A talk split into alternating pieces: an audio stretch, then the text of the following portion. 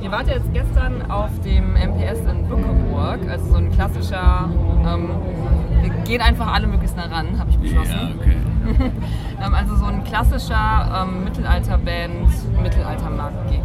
Was ist für euch so der Unterschied zwischen so einem typischen Mittelaltermarkt-Gig und auf einem Festival, einem Bruchfest zum Beispiel? Also man muss ja dazu sagen, dass MPS ähm, eine Klasse für sich ist mittlerweile. Also als Mittelaltermarkt würde ich es gar nicht mehr bezeichnen. Also klassischer Mittelaltermarkt-Gig ist eher so Unplugged, Dudelsack, viermal am Tag, äh, von vor 20 Leuten, die auf Bierbänken sitzen und Bratwurst essen. Über die Phase sind wir zum Glück hinaus. Deswegen ist eigentlich ein MPS nicht so anders als ein Amphi-Festival. Die Menschen sehen halt anders aus. Die Mentalität der Menschen ist natürlich schon noch äh, irgendwie aus dem Mittelaltersektor. Das heißt Abenteuer pur, bisschen Fantasie mehr. Aber wie Hodi schon sagt, Festivalcharakter ist angesagt. Wir hatten eine Nachtshow, das heißt, es unterscheidet sich kaum von einem Festival wie hier im. Leute man, haben eindeutig mehr Ritterrüstungen an auf MPS.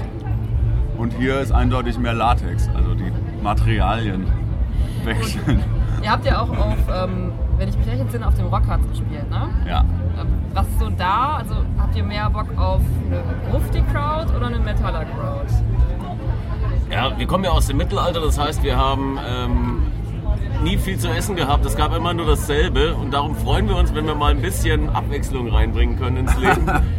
Und, ähm, aber Rockharz ist tatsächlich mehr so ein Filetstück am Buffet. Also Rockharz ist eigentlich eine zweite Heimat. Wir spielen das seit 2008 regelmäßig, also das sind schon elf Jahre und wir sind schon eher bei, den, bei der Metal Crowd zu Hause als bei der Gruft Crowd, sage ich mal. Ähm, das Schöne ist ja, dass wir eigentlich als, als, als Mittelalter-Rockband so nirgends so richtig dazu gehören, aber überall auch so ein bisschen. Also man findet dann, dann doch irgendwie eine Heimat bei den Gruftis und bei den Metal. Das ist schon ganz geil.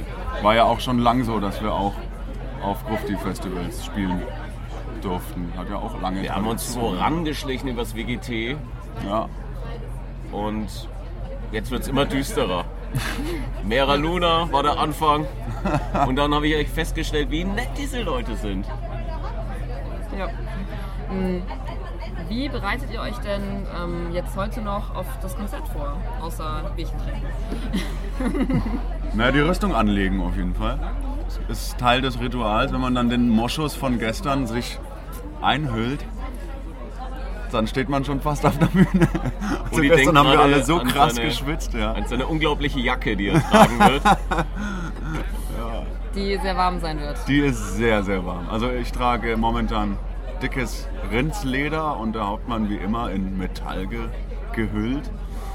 Und gestern war so dermaßen schwül heiß auf der Bühne, dass das einfach alles komplett klatschnass ist. Das ist das Ritual. Zieh das das Zeug an ja und beschwer dich nicht darüber. Und das konntet ihr jetzt nicht waschen, ne? Seit gestern. Nee, natürlich nicht. Also im Okay. allgemein eine Ritterrüstung kann man nicht waschen. Und eine Lederkluft sollte man auch nicht waschen, wenn das. Äh, Aber also nie. Die Rüstung kann man allerdings ähm, putzen. Also äh, es ist halt einfach Flugrost, das ist auch in der modernen Zeit immer noch ein Thema. Und ähm, ich muss wirklich nach jedem Wochenende Polieren. polieren. das heißt, ihr habt aber auch dann jeweils nur ein Bühnenoutfit oder schon so ein paar zur Auswahl? Oder haben eher so die Mädels mehrere zur Auswahl? Ja, also bei mir ist im. Grunde nur ab der Unterwäsche ein bisschen Auswahl und dann So obenrum, zwei. obenrum leider immer nur dasselbe. Ja, tatsächlich immer dasselbe. Ich habe ich hab wechselnde Leggings an, tatsächlich. Gestern hatte ich zur Auswahl eine Leggings mit Drachen drauf. Die bekommen auch alle liebevolle Fantasienamen, die Leggings. Die gestern nenne ich den Hodisaurus zum Beispiel. Weil wir auf einer Bühne waren mit Heavysaurus, eine Band, die mit äh, Gummikostümen von Dinosauriern auf die Bühne gehen.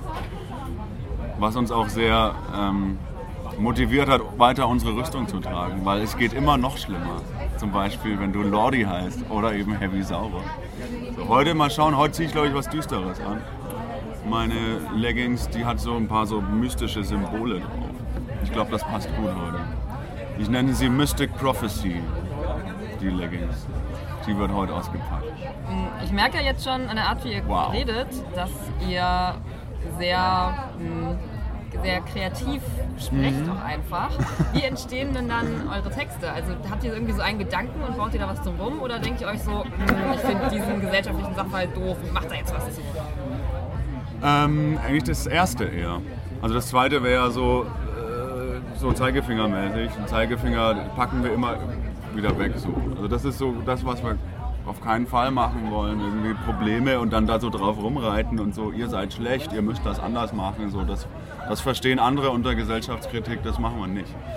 Also es geht eher darum, gerade wenn man ein Problem anspricht, das kreativ darzustellen, eher so den Spiegel vorzuhalten, ne, in der, der Tradition. Oder eben ein Gedanke wie, ähm, ja, so ein blödes Wortspiel, ne?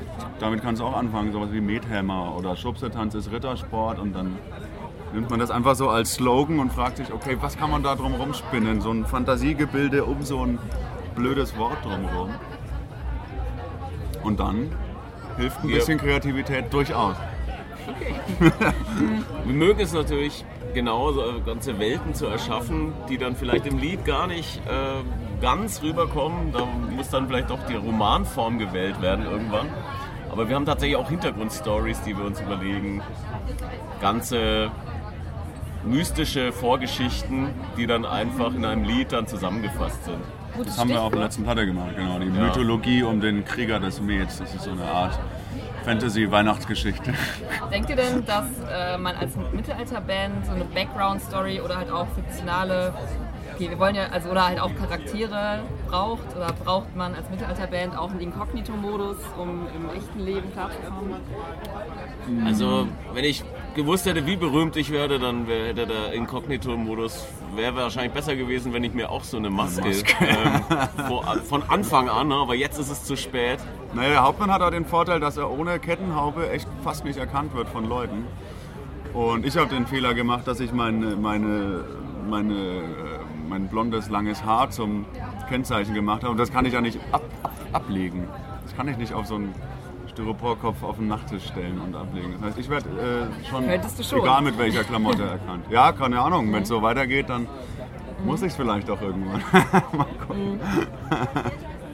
Ja, also habt ihr, ähm, wie Ach ist so, es dazu was gekommen, war die Frage so eine, eigentlich? Genau. Ähm, wie ist es dazu gekommen, dass ihr jetzt so eine Background-Story haben wolltet? Also es hatte eigentlich Tradition im Mittelalter, Tradition. dass man da, dass man das machen muss, war mal so. Es ist ja eigentlich mittlerweile so, der, der Micha von In Extremo heißt auch Micha und nicht mehr das letzte Einhorn. Das ist eigentlich so ein bisschen, es hat schon was Ironisches, dass man da dann immer noch weiterspinnt und das so ein bisschen sich zur Gaudi macht, weil man muss den Leuten nicht mehr erklären, was Mittelalter-Rock ist. Und das war vor 20 Jahren mal so. Dann, man könnte auch ohne, aber es macht mehr Spaß mit. Deswegen Im Grunde- erschaffen wir da weiter solche Fantasy-Welten. Ja, immer es ist neue, aber im Grunde neue wirklich eine neue, neue Tendenz, weil äh, es war am Anfang nur ein Charakter, du bist ein Charakter, das war wie Rollenspiel. Und jetzt ist es Fantasy. Also wir, wir haben jetzt auch wirklich kein Problem mehr, Einhörner mit einzubauen. Geht alles. Ja, Im Weltraum geht alles. Laser. Gibt es das auch alles jetzt heute dann Laser beim Raptors. Konzert? Alles gleichzeitig? Nee, das ist ja, wir reden ja quasi von der Kreativität Ja. für die Zukunft. Heute gibt es aber zum Beispiel auch, ja, der Krieger des Mets ist so auf der letzten Platte so ein roter Faden gewesen. Und der hat natürlich auch eine mega fette äh, Laserrüstung. Die wird es heute zu sehen geben auf der Bühne. Das ist absolut spacig. Und was war nochmal die Frage? Wir haben es Die, immer hab noch ich, nicht ja, die habt ihr beantwortet. jetzt beantwortet. Doch, haben wir. Ja, Ja, habt ihr okay. jetzt beantwortet. Ja. Da habe ich schon Wir haben mit Charakteren geachtet. angefangen und sind in die Fantasy-Welt eingetaucht. Und dann gab es kein Zurück mehr. Genau. Wir werden Immer also, tiefer. wenn wir das einem Psychiater erklären, was wir denken, dann heißt das eigentlich, in Köln sofort stationär aufgenommen werden zu müssen. Es hat auch was von, kennst du zum Beispiel Blind Guardian? Die äh, Nightfall at Middle-earth finde ich zum Beispiel ganz, ganz toll. So als Herr der Ringe-Fan und so und wieder diese ganzen Stories erzählt werden von diesem Erzähler und dann, und dann macht er das und dann erschafft er die, die Silmaril und dann kommt die Spinne und dann kommt der Morgoth und macht dies und macht jenes. Das ist so lustig und so unterhaltsam und so geil und so mega episch und gleichzeitig auch total doof, ähm, dass wir uns gedacht haben, das wollen wir auch. Nur halt mit Met. Nee, das ist ja auch Das gut. Ergebnis ist zum Beispiel der Methammer. Also es wird auch ein Ritual heute geben, zum Beispiel. Äh, Wir sehen uns da auch in der Tradition von berühmten Religionskritikern wie Immanuel Kant Und oder. Friedrich Nietzsche oder Ozzy Osbourne. Genau. deswegen Bin gespannt, ja. deswegen äh, das Metheimer-Ritual wird in religiöse Verzückung versetzen. Der ist ja Die der schwärzeste Kardinal. Seele. Ja. Was sagt ihr denn zu äh, so Sachen wie zum Beispiel eben Sexismuskritik, die es ja zu euren Texten häufiger gibt?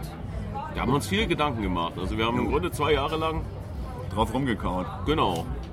Und wir haben ein ganzes Album Ja. Äh, Ja. als Antwort geliefert. Das Schlimme ist, ein Ergebnis oder eine Lösung äh, finden wir, äh, haben wir nicht gefunden und würden wir auch nicht wagen zu behaupten. Wir haben es dann damals bei, beim Album-Sexismus und beim Song-Sexismus so gehalten, dass wir so ein paar Schritte gedanklich zurück sind und gesagt haben, so, wie ist das mit den Bien- Bienchen und den Blümchen nochmal? Und das so dargestellt wie so eine Kinderstory, was wir damit sagen wollen, erstmal erstmal wieder entspannen, so das ist voll okay, dass es Männer und Frauen und auch viele dazwischen gibt und die irgendwie aufeinander stehen und so. Das ist erstmal nichts Schlimmes, halt, weil das irgendwie als so wahnsinnig ekliges Tabuthema behandelt wird, dass wir da sehr für Entspannung sind zwischen den Lagern, die es da so gibt. Ja, man kann ja, Ja. auch nicht von jedem Das- gemacht werden. Gut, wir haben natürlich das Mittel der Provokation in unserer pubertären Phase Das hat von Feuerschwanz gewählt. absichtlich, ja.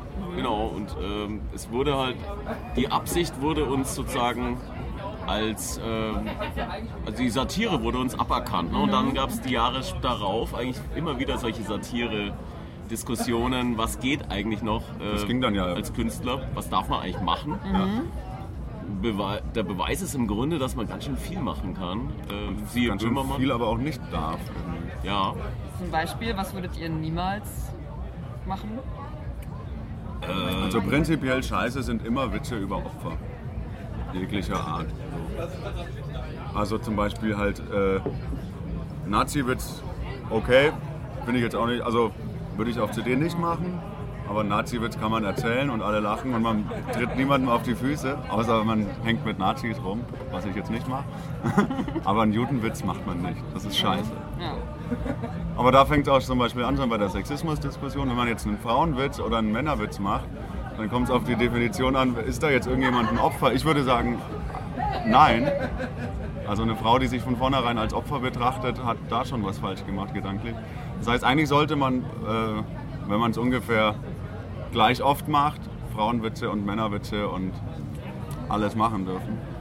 Also auf jeden Frauenwitz sollte halt ungefähr ein Männerwitz kommen und das haben wir aber auch. Also wir sind auf der Bühne teilweise wandelnde Männerwitze. So Songs wie Prinzessin oder sowas, das ist ja wirklich, der Mann ist der totale Vollidiot in dem Lied. Sowas wird natürlich nur nicht gesehen. Es wird immer eine, ein Stück aus deinem Text rausgerissen und kontextlos verrissen und so ist das halt. Damit muss man auch einfach leben können.